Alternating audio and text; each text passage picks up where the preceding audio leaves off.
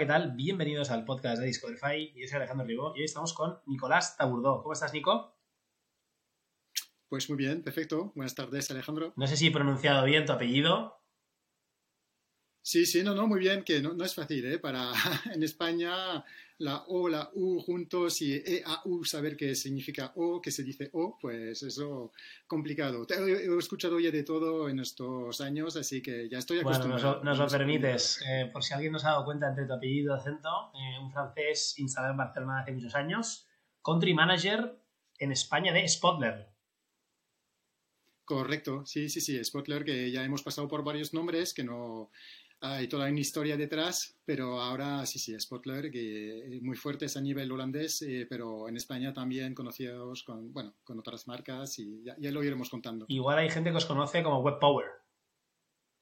Correcto, eso sí, eso sí, eso es la, la marca que llevábamos, pues eh, que tenemos en España desde, desde hace 10 años eh, y entonces pues nos han comprado por bien, porque así ya ofrecemos más cosas y, y entonces eh, ya más líder que, que- que nunca en, en muchos temas y, y- y eso, pero Web Power es la marca histórica por la cual no- nos conocen muchos. ¿Y tú, Nico, dónde vives? Barcelona. Y si tuvieras un superpoder, ¿cuál, cuál dirías que es? Ya, ya, la, la pregunta, la pregunta complicada. A ver, superpoder, eh, como algunos de tus invitados, que, que soy muy fiel seguidor tuyo, que, que ya, ya lo hemos comentado, que, que nada, que me he escuchado muchos podcasts, eh, que, que es muy interesante y ya explicaré por qué después.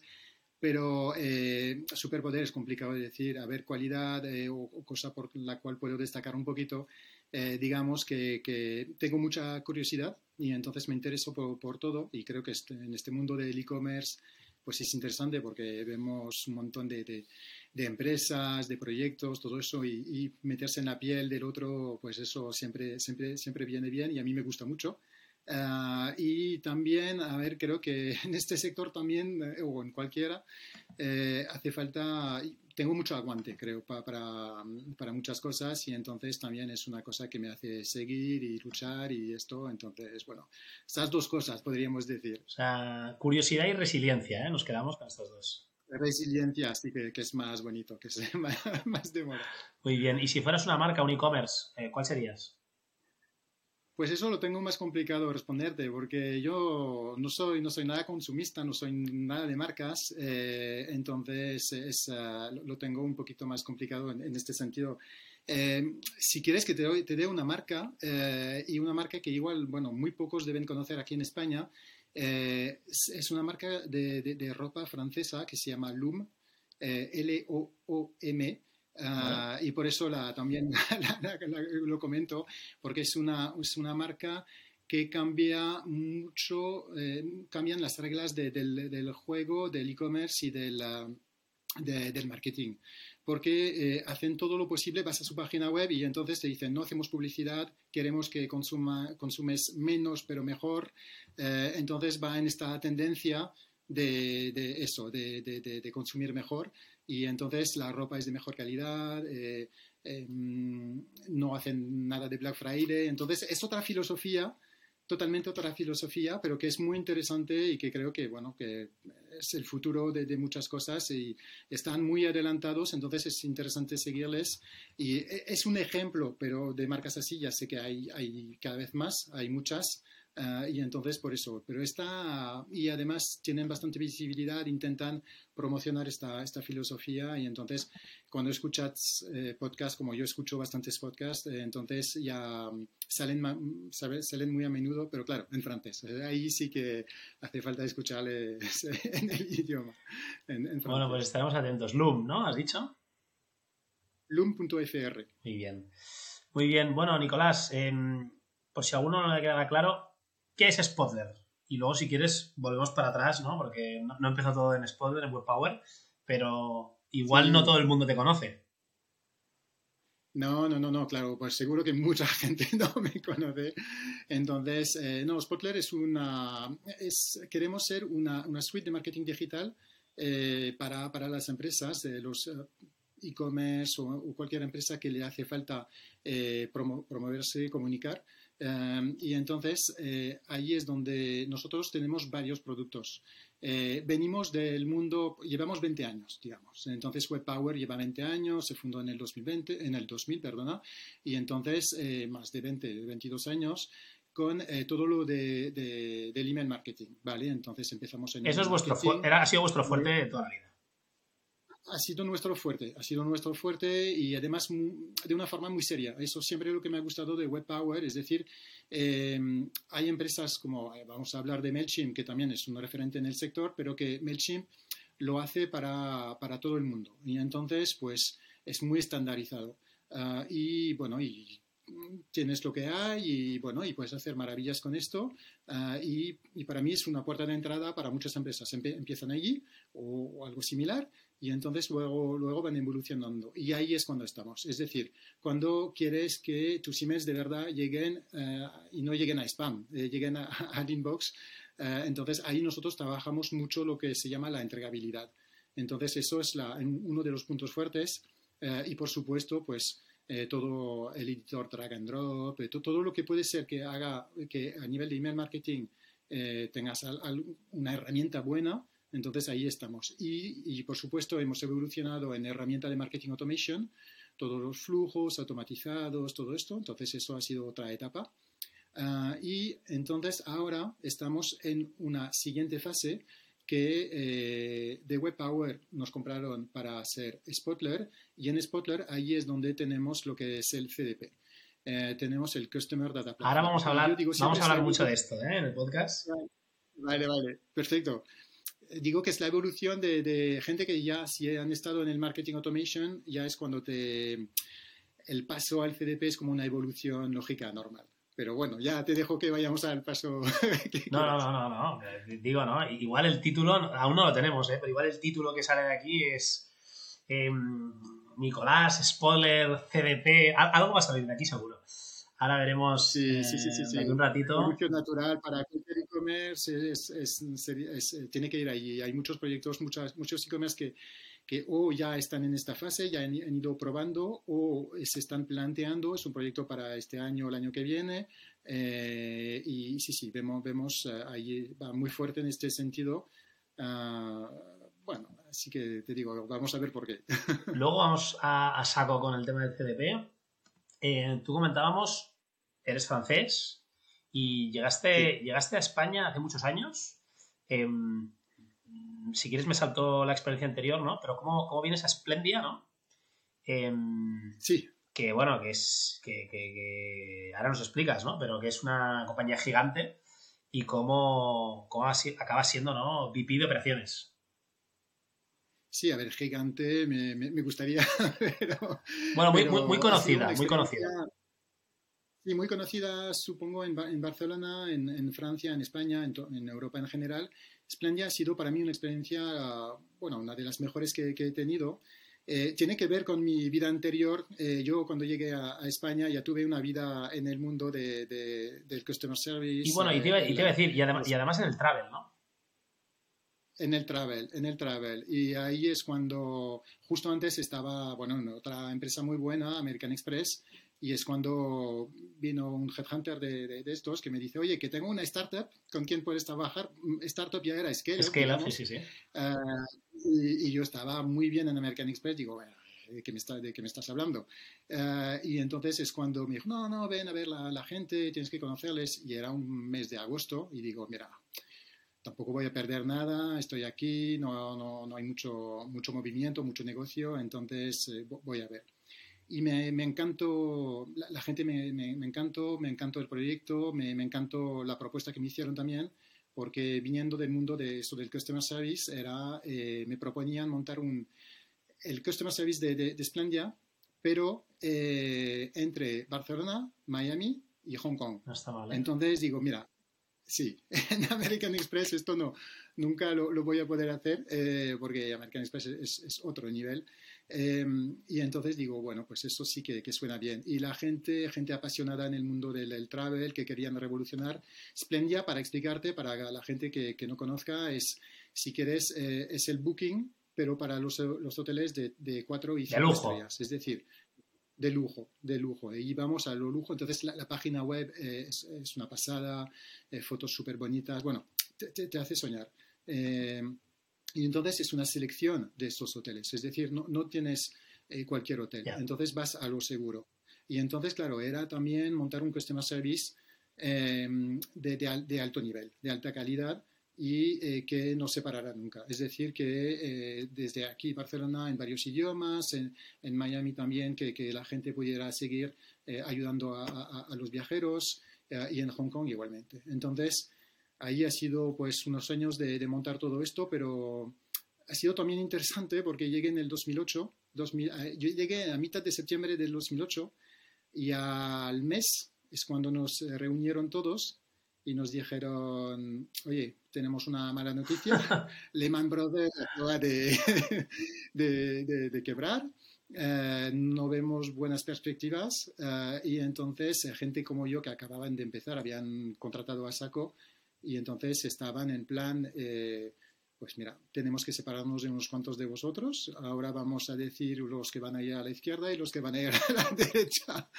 Y entonces, a ver, eh, por suerte yo, pues mi proyecto era, era, era muy importante, era estratégico para la empresa, entonces yo seguí pero ver que de repente, pues en una, en una startup no hay mucho tiempo para pensar, tienes que tomar decisiones muy rápidamente y entonces es cuando ya ves que la mitad de tus compañeros ya desaparecen, nuevos compañeros eh, para mí, desaparecen y, y, entonces es un poquito complicado, pero también lo que, lo que digo es que luego te pones manos a la obra para que esto salga adelante y entonces eh, pues eh, empezó así y luego muy bien y, y, entonces cuando ya el, todo fue a nivel de customer service funcionaba, estuvo montado y entonces es cuando el CEO me dijo, oye, has montado esto, me, gusta, me gusta mucho, no hay problemas, con lo que montas funciona muy bien.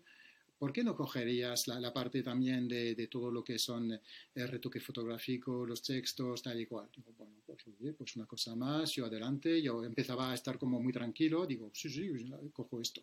Y luego, pues eso, de, también movimientos en la empresa, oye, que ya hay que reemplazar al director de, lo que se llama las relaciones con los hoteles. ¿te, ves eh, gestionar este equipo? Digo, bueno, pues sí, ningún problema. Eh, y entonces poco a poco estuve cogiendo como más equipos eh, y, entonces por eso lo de CEO es que al final ya empecé de, eso, de, de, VP Customer Service, pero luego pues de CEO cogiendo un poquito todo, todo esto. Y entonces es muy, muy interesante, muy formador y es cuando también ves un poquito todas las etapas, todos los equipos de, de la empresa y, entonces, eh, pues te digo, muy a gusto en esta empresa, creciendo en la empresa, entonces allí es, lo, pasé muy bien y tengo todavía eso, muy buenos recuerdos y, y nos vemos con los antiguos eh, directores de, de, ya nos, nos, seguimos viendo porque hubo muy buen equipo y entonces gente que con perfil estupendo que ha sido creciendo en, otros, en otras empresas y entonces ya bueno, es, un muy buen recuerdo. Te había, te había liquidado yo unos cuantos años antes de llegar a Barcelona, ¿no? Eh, hablabas de American Express, em, antes en Avis, ¿no? De, empresa de alquiler de coches, ¿no? Em, siempre, decías ahora, ¿no? En Splendia, pero anteriormente siempre liderando personas em, y, leía por ahí en tu perfil de LinkedIn, ¿no? liderando 180 personas en Customer Service en American Express, que no está mal, ¿eh? Es, es vamos, no sé si han pasado por el podcast gente que, que, ha liderado a, un equipo tan grande. Em, sí, pero es muy diferente. Es decir, por ejemplo, que un, CEO que lleva, digamos, 50 personas que cada una casi hace cosas diferentes y liderar equipos de Customer Service que casi todo el mundo hace lo mismo. Entonces, eh, pues yo lo veo como, como diferente. No quiero quitar mérito pero a lo que he hecho. Aquí supongo que eran, pero, bueno, eran mismo perfil, diferentes idiomas para los diferentes mercados, ¿no? Sí, sí, exactamente. A veces un perfil un, poquito diferente, gente en call center, gente en lo que se llama implants, que estaban directamente trabajando para el cliente. Entonces, eh, bueno, había que, que, gestionar todo esto y en una empresa como American Express, pues es muy interesante, es muy formador porque tienes gente, hay un montón de departamentos en Estados Unidos, en, UK y todo esto que, que, te mandan un montón de, de, de cosas que, que, han preparado, que han hecho, entonces que tú tienes que poner en marcha, aplicar y a tu nivel, a nivel local, que hay que adaptarse a veces. Y entonces ha sido muy, muy interesante, pero claro, En cuanto he pasado ya al mundo de la startup, ya es otro mundo y ya es casi que no hay vuelta atrás. Entonces ahí lo, descubres de otra forma y, te tienes que buscar la vida, ya nadie te hace las cosas y entonces, eh, bueno, de, la gente que pasa por tu podcast, eh, yo creo que es, la gente es lo que vive, es, eh, luchar para, tus cosas, no, no hay una empresa enorme detrás tuyo y entonces eso es lo bonito. Guay, guay, guay. Em, ¿Qué aprendizajes eh, crees que sacas de aquí, de, estar en una scale-up como Splendia en, el sector del travel, que además en esa época, ¿no? del, 2000 al 2010, ¿no? pues ha sido el sector, yo creo, de, más crecimiento online, ¿no? con más recursos, más presupuestos, y, seguramente ahora todavía lo es, ¿no? Pero... Sí, sí, sí, sí. A ver, mucho, muchos aprendizajes. Eh, bueno, el trabajo en equipo ha sido clave, pero ha sido muy fácil porque la gente era estupenda. Eh, luego, eh, lo que sí que he aprendido también es, por ejemplo, eh, Splendia empezó muy fuerte a base de Google Ads. Era la época que con Google Ads no te costaba tanto, podías salir de los primeros a un precio asequible, pero a lo largo de los años es cuando he visto más más competencia en Google Ads y también más competencia en cuanto a comparadores, a todos los bookings, los kayak, los todo estos, y entonces allí que te van comiendo mercado. Y entonces eh, tuvimos unos años, yo no estaba en la parte de marketing, pero veía a mis compañeros trabajando muy duro para encontrar este próximo Google Ads. Entonces, eh, eh, y eso creo que es una cosa que es, que es vigente todavía, es decir, que ya, no está el Google Ads, pero por ejemplo hay gente que, que ya ven que bueno, yo escuchando mucho tu podcast, les oigo todos decir eh, el CAC, el CAC, el CAC, que sube mucho.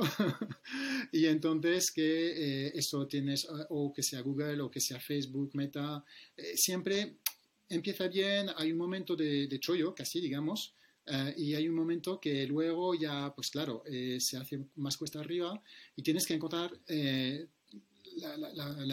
próximo canal que te va a rendir. Y entonces ahí hablamos de, TikTok, hablamos de no sé qué, gente que va probando cosas.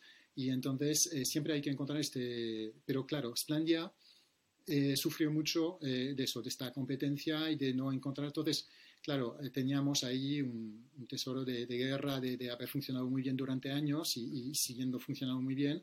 Y clientes fiel, fieles, mucha recurrencia, pero hay un momento que, que, se te hace más complicado. Entonces, es eso, es innovar, eh, buscar nuevos canales, eh, eso, creo que siempre no hay que parar. No es porque algo te, está funcionando muy bien que no tienes que, mirar a otras cosas y ir preparando el futuro, porque si no, se te puede comer. Y, de repente, ¿no? Tú ya tienes una vida hecha, ¿no? Eh, imagino que un buen, un buen salario, mucha responsabilidad, grandes equipos, ¿no? Y, y te llama el gusanito de emprender. Sí, pues sí. a ver, cuando ves todo esto y cuando ya, has caído en este mundo, entonces dices, bueno, como muchos creo, y ¿por qué, no lo haría? ¿Sabes? Entonces, eh, tú conoces una pequeña parte, has hecho, bueno, claro, en Esplandia ya había pasado por varios departamentos, llevaba varias cosas, digo, oye, ¿por qué no lo haría? Y entonces es cuando ya se presenta la, la oportunidad, teníamos en esta época... Eh, monté la empresa con mi mujer, así que eso bueno, no, es muy habitual y puede ser muy peligroso. Y, pero ha salido bien, no os habéis divorciado ni nada. ¿eh? Ha salido bien, ha salido bien. y, tenemos dos niños y todo eso. Oye, pues si, si, consigues ¿no? montar un negocio con tu pareja y no divorciarte, eso es amor de verdad. ¿eh? Sí, sí. Sí, sí, no, no, por eso, no, y, te diría al revés, es decir, que em, nos ha hecho valorarnos incluso más. Es decir, que cada uno teníamos perfiles un poquito diferentes, que cada uno gestionaba lo suyo, pero valoras mucho y, la, confianza que le das al otro de, oye, sí, tú mm, haces esto, eh, progresa en esto. Eh, y, la confianza que tienes y cuando ves que las cosas van a buen puerto, entonces dices, no, sé, es como, y creas algo juntos. Entonces eso es como muy bonito también. Entonces, si sale bien, sale a nivel de pareja, sale, bien. Eh, pero bueno, es peligroso, no lo recomiendo para todo el mundo. Ya sabemos que con amigos de toda la vida y pareja no, igual no es lo mejor. Pero bueno, oye, salió bien eh, y era la época también, eh, montamos un marketplace de, objetos de diseño. Era la época eh, que, bueno, había como varias cosas en, Barcelona que, que, sigue existiendo, el Palo Alto Market, Market Eh, entonces, eh, ahí tenías un montón de, creadores, de, gente que hacían un trabajo estupendo, que, que yo me, estábamos enamorados de, todo lo que hacían. Y también había como una, una empresa muy fuerte ahí que nadie va, se va a acordar ahora, en Estados Unidos, un unicornio de estos que se llamaba fab.com, F-A-B.com, y entonces lo petaban. Vale. Lo petaban, pero claro, Luego, después, eh, bueno, lo, lo, petaban y entonces, claro, hacían exactamente esto. Y tú dices, oye, que si esto lo hacen en Estados Unidos, pues ¿por qué no hacerlo en España? España, Francia, ya veíamos todos estos mercados. Ah, tenemos, montamos el marketplace, mm, tenemos ya muchos contactos y entonces luego, pues buscar clientes que seguramente no somos los únicos que, este tipo de, trabajo les encanta. Y entonces, si les iba también a fab.com, pues, eh, porque no, a nosotros no. Y ya está. Entonces, eh, eh, ahí es cuando también aprendes mucho. Y así me vuelves a preguntar lo de qué aprendizaje hiciste.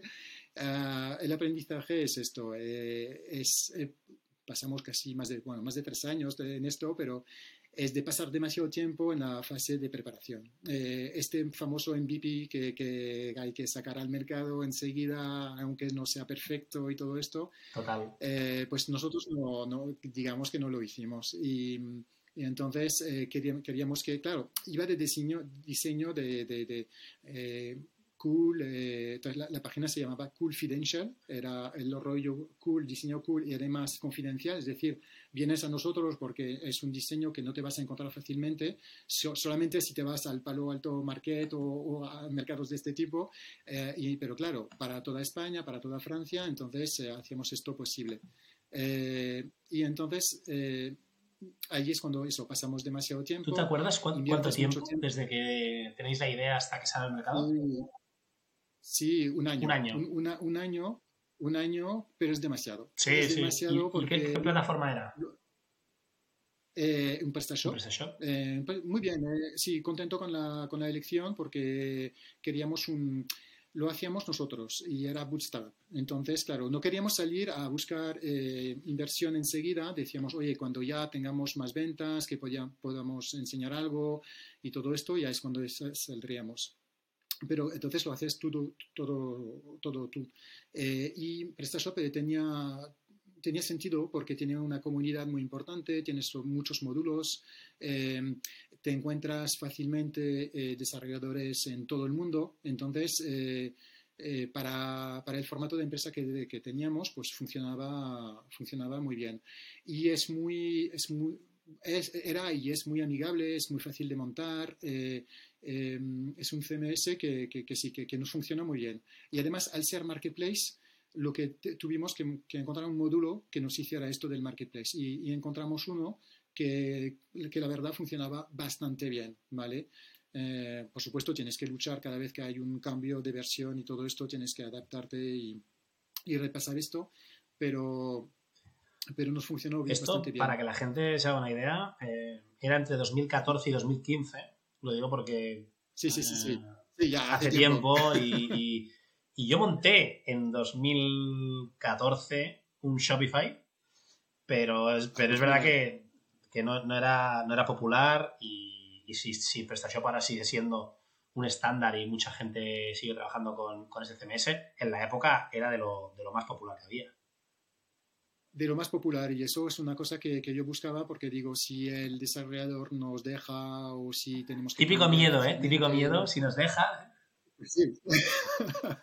y si quieres un módulo de cualquier cosa, queríamos una comunidad muy fuerte, una comunidad de que puedes acudir para arreglar problemas, eh, para encontrar cosas nuevas. Y entonces eso era una de las cosas que yo, yo estudié varios, eso, eh, entre otros Shopify y todo esto. Shopify en la época lo veía demasiado anglosajón. Entonces, eh, que ahora ha cambiado muchísimo. Que, pero, pero en la época pues era más, más esto. Y, y, ya está. Pero claro, cuando te pegas mucho tiempo preparando todo ah, y tienes que montar el lado, eh, el lado marketplace eh, de, los diseñadores, que ah, con esto pues nos funcionó bastante bien, la gente, claro, les costaba vender, entonces, y el, el tema que nosotros cogíamos es una cosa, mira, una cosa que había aprendido de, de, España, tienes que tener una comisión alta. Porque si no, no vives. Entonces, eh, no vives porque, claro, todo el trabajo que tienes que hacer luego de captación, de, de, de, mantener todo esto y, de todo el trabajo de marketing, pues lo tienes que, que, y tienes que remunerarte. Entonces, eh, tienes que tener una comisión alta. Entonces, claro, no era, bueno, hacía falta evangelizar, hacer entender que, claro, una comisión del 40%, pues eh, era... O sea, era, era el 40%, ¿eh? Em, os dedicabais a ir a markets para captar eh, que, vinieran estos diseñadores a vuestro marketplace? ¿Qué tipo de productos vendían? Pues de, de, todo. Entonces, era objetos eh, para, para, el hogar, sobre todo. Miramos un poquito los verticales. Al principio queríamos un poquito de todo, ropa, tal y cual. La ropa lo descartamos enseguida porque veíamos que con las devoluciones, con eh, las tallas, todo esto, no, no, queríamos empezar por ahí aunque nos lo planteamos, pero lo hemos, descartado, rápidamente. Y entonces todos los productos pequeños que el coste de envío no fuera demasiado alto, entonces eh, puede ser desde eh, jarrones, eh, pósters, tenían pequeños muebles, todo esto lo, teníamos. y entonces tenías productos desde, no sé, no sé 30 euros hasta 3.000 euros, digamos.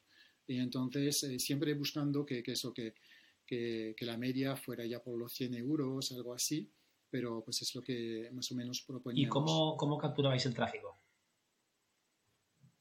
Pues allí trabajando el SEO, eh, mucho el SEO. Además, mira, otra cosa que, que aprendí de Splendia eh, al final, unas cuantas, es eh, cuando tienes un buen producto, cuando tienes un, una buena descripción, cuando tienes eh, una buena unas buenas fotos y todo esto, ya hay tráfico natural que te entra. Entonces, eh, y, eso lo vimos en Confidential, eh, teníamos por las fotos, por el SEO de las fotos, nos entraba mucho. Entonces, la, gente... usaba Google Images un poco como, Pinterest, ¿no? de inspiración, de discovery. Exactamente. Exactamente, porque cuando teníamos una venta, eh, pues a menudo yo pues, cogía el teléfono o mandaba un email y al principio hay que ir así, y, oye, pues muchas gracias por la compra, ¿cómo nos has encontrado? Y la gente, pues no me acuerdo, no sé, y entonces, pero a mí muy a menudo, ah, o, por el Google Analytics y las UTMs, pues veías que te venía de, de, eso, de un SEO del Google Image, Ah, y entonces eh, ahí es cuando lo teníamos eh, todo muy bien descrito, todos los alt tags, todo, todo, todo, todo hecho ah, bien. Eh, y esto te lo facilita bastante PrestaShop. Entonces ya, bueno, había montado como un fichero Excel que subía por CSV, pero una vez montado ya iba, iba bastante bien. Entonces eh, nos funcionaba bastante así. Y, y, el problema ha sido cuando ya te tienes que meter en Google Ads, AdWords, eh, Google Ads, en, eh, Google Shopping y todo esto. Em, tuvimos, entramos en un programa de Google que, que te, te, te, dan para, para, para, ayudarte todo esto. Entonces entras gratis.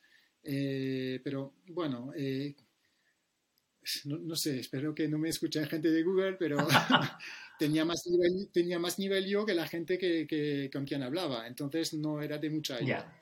Eh, entonces, gente que están en un call center en la India o en Madagascar, lo que sea, y bueno, hacen todo lo posible para ayudarte, pero te digo, al final les haces preguntas cuando ya tienes un cierto nivel para ir más allá y, y bueno, ellos se quedan en un nivel más, más bajo. Y entonces, eh, pero claro, ahí es donde tienes que poner mucho dinero y cuando eso creo que lo dijo Ronan en uno de tus podcasts hace poco, que cuando, eh, eso, a la pregunta del error, que, que, eso, que no, no hay que gastarse todo el dinero eh, primero en montarlo y luego hay que dejarse casi todo el dinero para, para, el marketing, para la venta. Y esto fue un error que cometisteis en Confidential. Ah, claramente, Una plataforma, claro, un año de desarrollo, una plataforma súper bonita, con un montón de, marcas, de diseñadores independientes, y luego falta tráfico. Correcto. Y falta tráfico. Entonces, haces ventas, pero no lo suficientes para, para vivir, entonces sí para seguir creciendo, porque, claro, las ventas que haces lo reinviertes, no te pagas, y esto tiene, pues eso, al cabo de tres años, si hay un momento que has invertido, no, no, no te pagas y entonces eh, pues no, no, es sostenible. Entonces, eh, y es, es, complicado. Y ahí es cuando te dices, vale, pues voy a buscar inversión. Pero es cuando ya el famoso fa.com ha quebrado, eh, e, ellos tampoco ya les metían más rondas de inversión ni nada. y, ves que uno de tus principales competidores aquí en España, que ya sabíamos porque por las márgenes que tenían, como lo vendían con descuentos de 30%, eh, no era sostenible excepto si vas comprando tráfico en base pues eso, a inversiones que tienes. Hay un momento que no les dé una ronda que ya no, no, siguió y entonces es cuando ellos también tuvieron que, que dejarlo. Y entonces cuando dices, vale, si los gordos no, no aguantan, nosotros que luchamos ahí, que, que te metemos todo el corazón, la pasión, todo esto, no, no funciona y en el momento dices, vale, pues hay que saber parar, hay que, ya lo hemos luchado y, hay que saber irse a otra cosa. Entonces, eh, claro, has aprendido muchas cosas, te ha costado, eh, pero hay que, eso, hay que saber parar. Entonces, eh, es, sido esto. Entonces, iría en el mismo sentido que Ronan, que cuando dice que eso, que, hay que ir rápido al mercado y tener todo el dinero que hace falta para para, para, para, luego captar tráfico y, aguantar tiempo. No hace falta captar tráfico unos pocos meses, es, hace falta esto, estar con un año, o dos años de, de, posibilidad de captar tráfico o de, de tener, bueno, o, ir a la siguiente ronda sin que te quemen. Porque vosotros te, comen. lo hicisteis todo 100% bootstrap. Sí, sí, sí, sí, sí, sí, sí, 100%. Porque es eso, es, dices, si, si monto algo... Eh, Ahí puedes ir con eh, los eh, full friend and family al principio si quieres, pero, eh, pero dijimos, no, no, vamos a empezar nosotros y luego ya iremos, ya iremos poco a poco. Pero es cuando ya casi que se había pasado de moda esto del marketplace de objetos cools y todo esto. Y entonces dices, ya, ya, ya, los inversores habían pasado a otra cosa. Entonces dices, pues ya no estás de moda. Entonces, complicado ir a venderles este, este producto. Eh, y entonces, bueno, es el momento que ves que no va a salir, que eh, unos que nos contactaron para comprarnos y eso, estuvimos eh, comentándolo, tampoco hubiéramos sacado mucho, pero, pero bueno, era una opción, una opción de salida, pero bueno, no, no fue. Y desde el inicio, ¿no? El primer año cero, ¿no? Y luego los siguientes años, a nivel de, de tráfico, ventas, pedidos, ¿recuerdas? Aunque ha llovido mucho ya ha llovido mucho, pero no sé si el, primer año, no, fue, todo muy, peque muy pequeño. Eh, vas vendiendo, eh, no sé, mil, dos mil euros eh, cada, cada mes. Igual llegas al primer año a 20 mil, a 50 mil el tercer año, pero como, cuando, todo se te, cuando todo se te va en, en, inversión publicitaria otra vez, entonces hay un momento que dices, bueno, ya, ya lo dejamos. Entonces, sí, sí, ya complicado, pero, pero muy, muy interesante. Ah, muy, muy, interesante esta etapa y de hecho no, no inútil porque luego en el siguiente trabajo, eh, bueno, spoiler, es, cuando ya la, la entrevista con los fundadores eh, fue, querían a alguien emprendedor. Entonces, eh, para ellos era alguien que había montado algo. Yo les dije, ya, pero he fracasado. Da igual.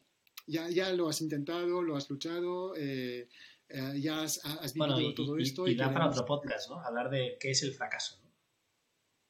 Eh, sí, exactamente, exactamente. Sí, sí, sí, sí, sí. Y, mira, otro, otro, piropo para ti, si quieres. Lo que me gusta de, de, de, podcast de Discoverify es también que la gente como que se siente como muy libre para hablar de sus éxitos, pero también de sus fracasos. Y entonces es como, eso lo hace como, eh, está, bien hablar de todo, porque no, no ir de, guay, eh, como se dice, en plan eh, pues lo he montado, es, un éxito, lo que sea, pero eh, es así que se va aprendiendo. Y de hecho, por ejemplo, cuando eh, yo explicaba eso, he pasado demasiado tiempo, no, no hemos salido al mercado demasiado tarde, luego ya no teníamos el dinero suficiente, entonces la gente ya va hablando y entonces dice, ah, pues a mí me pasó lo mismo, yo hice también eso.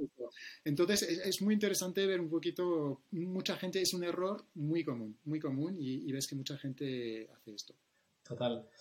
Entonces, hablabas, ¿no? Em, te reúnes con los fundadores de, de WebPower en esa época, ¿no? De WebPower en esa época, em, sí, WebPower, sí, sí, De, ¿Es española?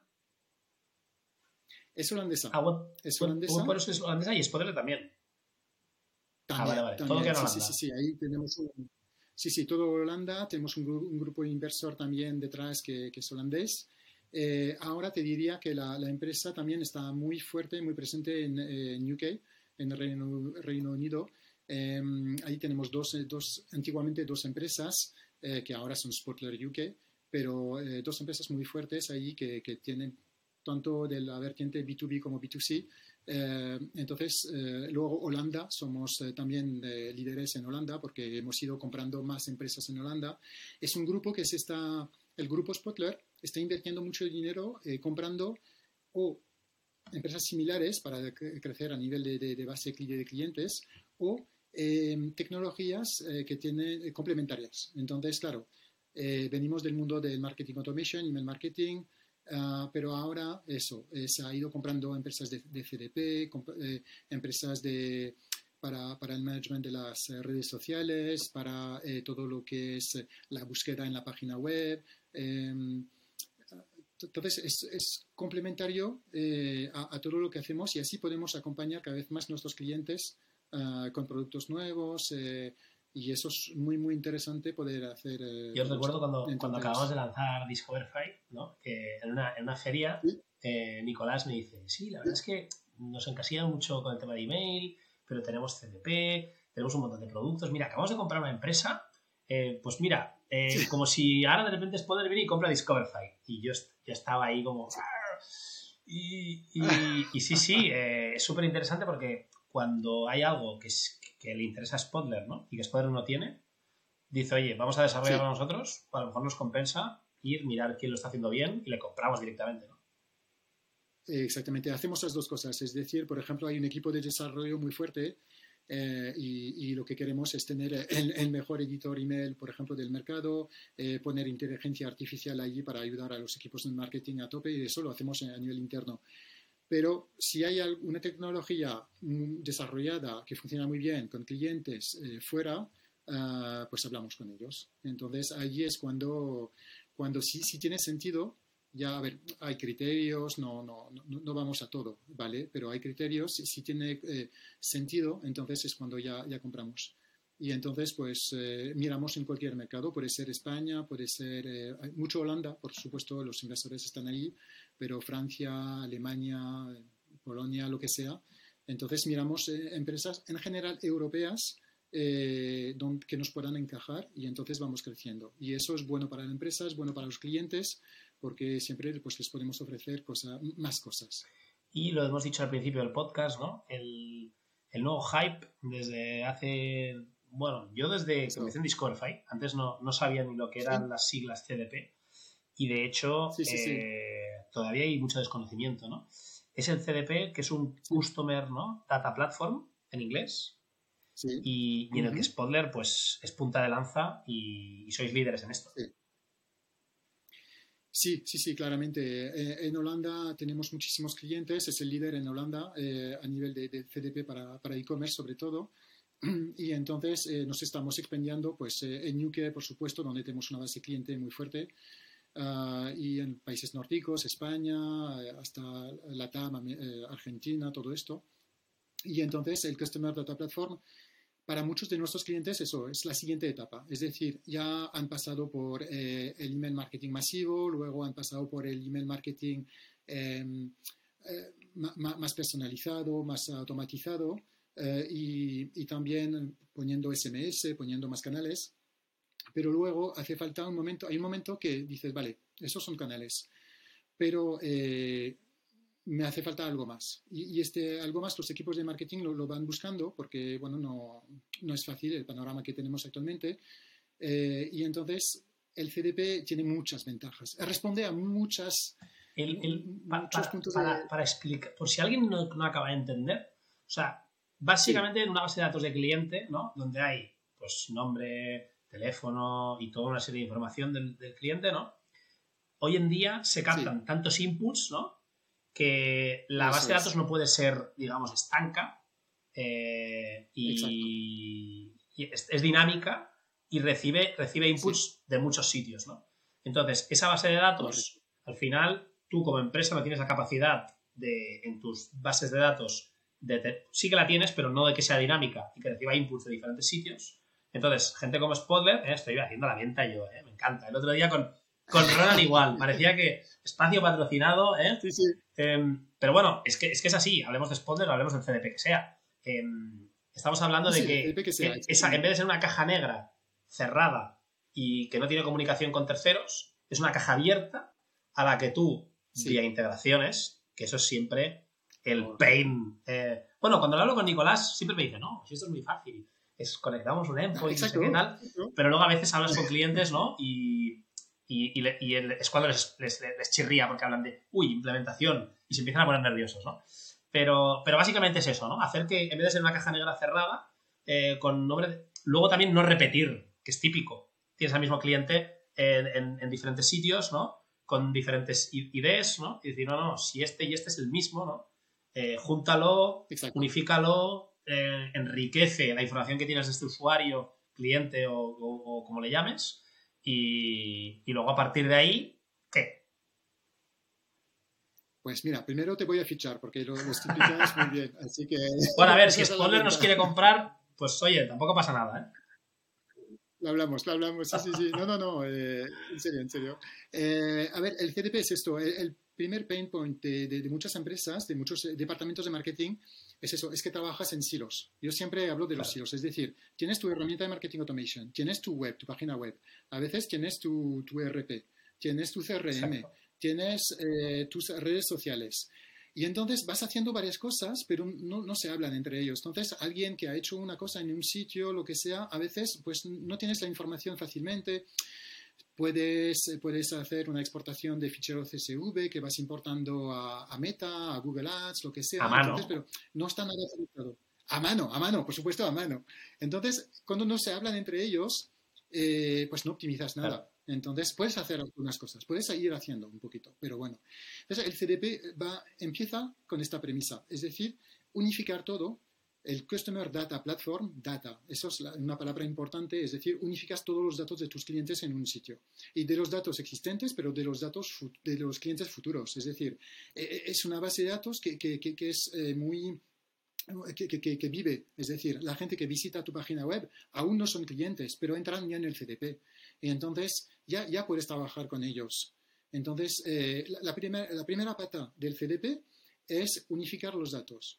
La, segunda pata del CDP es trabajar estos datos, crear audiencias, eh, crear customer journeys, eh, todo esto eh, lo, vas trabajando. Y si es con un CDP, de una forma amigable, sencilla, entonces mejor. Y la última pata, claro, que es súper importante, es la activación. ¿Qué haces con estos datos si no los puedes activar? Si no puedes hacer nada con estos. Los tienes ahí en tu data lake y los miras y bien. Y además es lo que todo el mundo pide explotar los datos, porque si no, Big Data, ¿no? Que tenemos millones y millones y millones de datos, pero ¿para qué? No? ¿Para qué? ¿Para qué? Y entonces, luego, si tienes un sistema que es complicado de, de, de, trabajar, entonces no haces nada tampoco. Entonces tiene que ser una cosa muy, eh, no muy sencilla, es decir, muy compleja y muy, muy, muy profunda para eh, poder hacer lo que tú quieras. Tienes una idea y la quieres plasmar, pero muy, muy fácil de utilizar, muy amigable.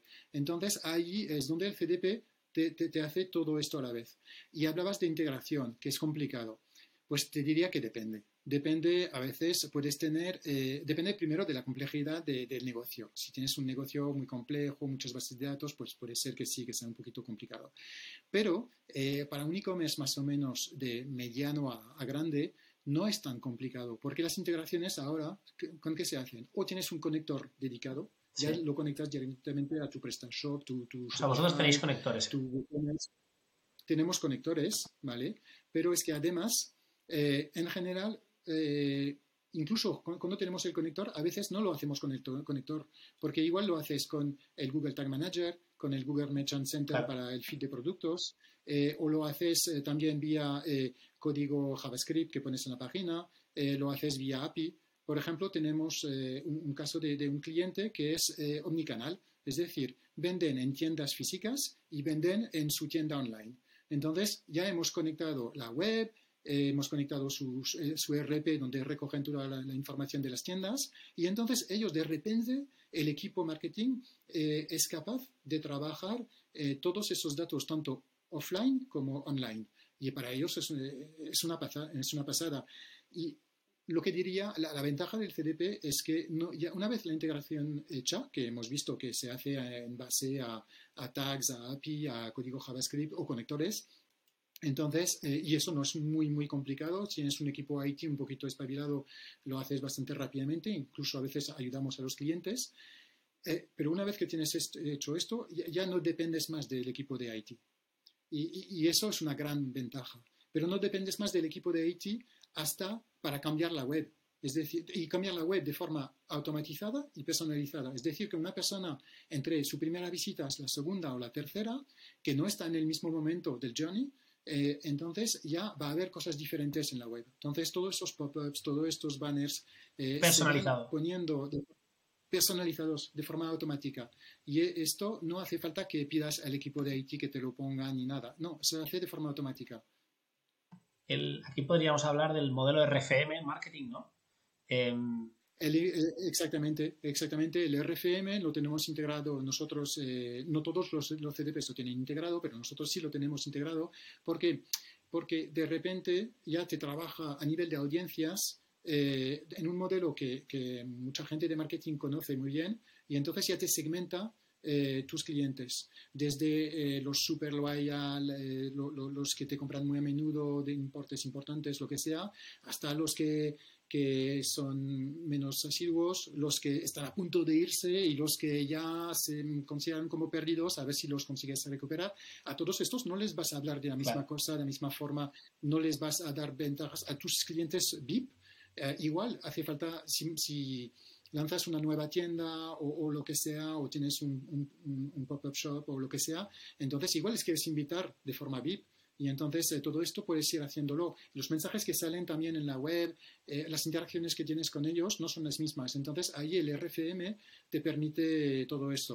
Eh, y además esto, Nicolás, em, no sé si es casualidad o no, pero CDPs existen hace tiempo pero se está poniendo de moda ahora el tema, o lleva ya unos años poniéndose de moda, y justo em, es, el momento en el que la gente le explota la cabeza, sube los CACs y ya se ha dado cuenta que la maquinita de Facebook Ads eh, pues cada vez es más costoso y, encima con inflación, bueno, no vamos a entrar en todo el, hecatombe mundial que hay, pero hacer, hacer rentable el e-commerce es cada vez más difícil y es ahora cuando este tipo de em, segmentar bien las audiencias y hacer este marketing más inteligente, es decir, con los datos que tenemos, los recursos que tenemos, es optimizar el funnel.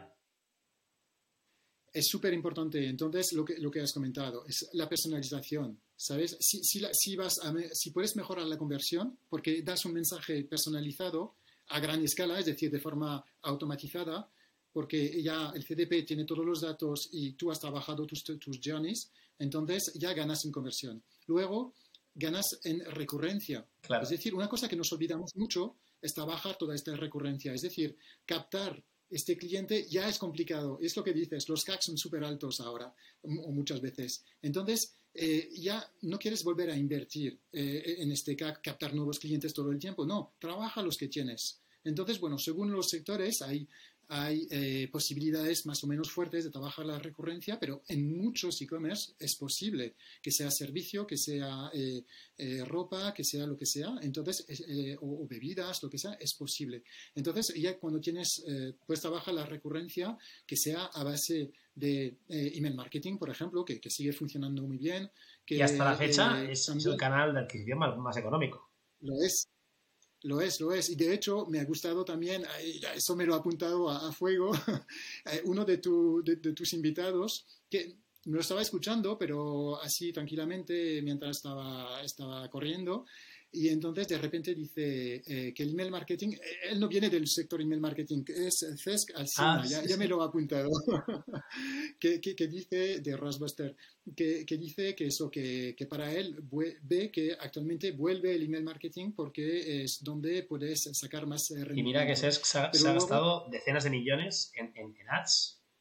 Y, y es eso, vuelve, vuelve el email marketing, si es que se había ido, y, hay que hablar más de lifetime value y menos de CAC, ¿no?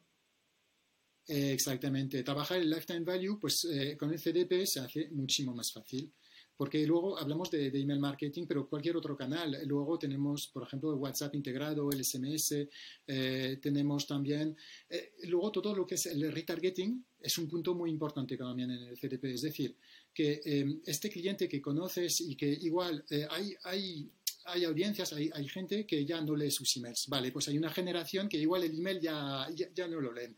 No pasa nada, están en Instagram, están, están en otros sitios, ¿sabes? Entonces allí es donde, si tienes tu CDP que está integrado con Meta, y, es nuestro caso, del, caso de Spotler, somos Meta Business Partner, y eso hay muy pocos CDPs, excepto los más gordos, los más caros, todo esto, pero un CDP asequible, eh, allí es donde nosotros automáticamente, es decir, no hace falta que exportes tu, tu fichero, tu audiencia, automático, tu CSV, y es automático. Entonces, claro, ahí hasta puedes hacer eh, audiencias de carritos abandonados, eh, la gente va comprando, pues lo sacas de, esta audiencia de forma automatizada. ¿Y, todo esto es sencillo de manejar o necesitas de una agencia que te ayude con toda la creación de, de las audiencias, los journeys? Depende de lo que quieras. Tenemos diferentes tipos de clientes. Tenemos desde el cliente que él lo ve como una cosa súper importante, tiene su equipo dedicado y se meten de lleno en esto. Eh, tienes eh, clientes que, se quiere, que quieren la ayuda de una agencia, entonces ya es cuando pues trabajamos los tres, con el cliente, la agencia y nosotros. Eh, y, lo que yo insisto mucho también, es decir, puedes tener CDPs bien bonitos, que te hacen unas cuantas cosas, quizás no todo, pero unas cuantas cosas, pero que eh, te lo tienes que, montar tú todo solo. Y entonces nosotros ahí es donde yo digo siempre, nosotros aportamos, eh, te vamos a entregar un CDP que ya funciona con unos Customer Journeys que ya te van a dar eh, un rendimiento para que, te, sea rentable desde el primer día, pero además es que te vamos a acompañar. Y este acompañamiento no, no siempre hay. No, no, siempre, lo que vemos a menudo es, bueno, pues mira, tienes el CDP, mírate los videos, léete las guías y, y apáñate. Eh, y nosotros no, estamos aquí. Entonces tenemos clientes que, que, nos piden muchísimo y tenemos clientes que de, vez en cuando nos dicen, oye, ¿me puedes revisar este Customer Journey o esta audiencia que intento subir a Facebook? No, no, no me funciona, no entiendo por qué no. Y entonces les vamos a, ayudar y siempre, siempre, eso es la filosofía que teníamos en WebPower y que seguimos teniendo eh, ahora en Spotler eh, para el CDP. Es decir, ayudamos al cliente y tenemos clientes que nos dicen, oye, no, mira, no tengo tiempo, entonces pues nos ponemos de acuerdo con ellos en los, en los journeys, en, en, los objetivos que tienen, en lo, lo, que quieren hacer y entonces lo ponemos en marcha. Vamos revisando con ellos cada X tiempo y vamos, pasamos etapas. Entonces vamos progresando. Aquí entonces, se le puede sacar el jugo que tú quieras, ¿no? Pero desde luego la herramienta lo permite lo, permite, lo permite y, y, siempre integramos más canales. Entonces, eh, eh, no es que está estancado ahora con lo que hay, no, no, es vamos innovando, ponemos eh, WhatsApp de salida, es decir, no solamente que respondas a alguien que te habla, no, no, le mandas un mensaje a WhatsApp. Pues WhatsApp lo, ha puesto en marcha y nosotros ahora pues hacemos journeys con salida de, hacia WhatsApp. pero Messenger, ah, de, todo, de todo lo vamos integrando. Bueno, Nicolás, eh, yo creo que estamos llegando a la parte final del programa ya. Eh, Súper interesante. Esto del CDP, pues yo creo que da para, otro podcast más, ¿no? Entrar en, mega detalle. Pero ¿tú qué crees que se está haciendo mal en e-commerce? Pues yo voy a volver a, lo que... Te la he puesto a huevo. Eh, pero eh, sí, eh, para mí, la, bueno, bueno no, podemos hablar de, Bueno, no voy a repetir lo que ha dicho eh, Ronan, que, que, sí es cierto.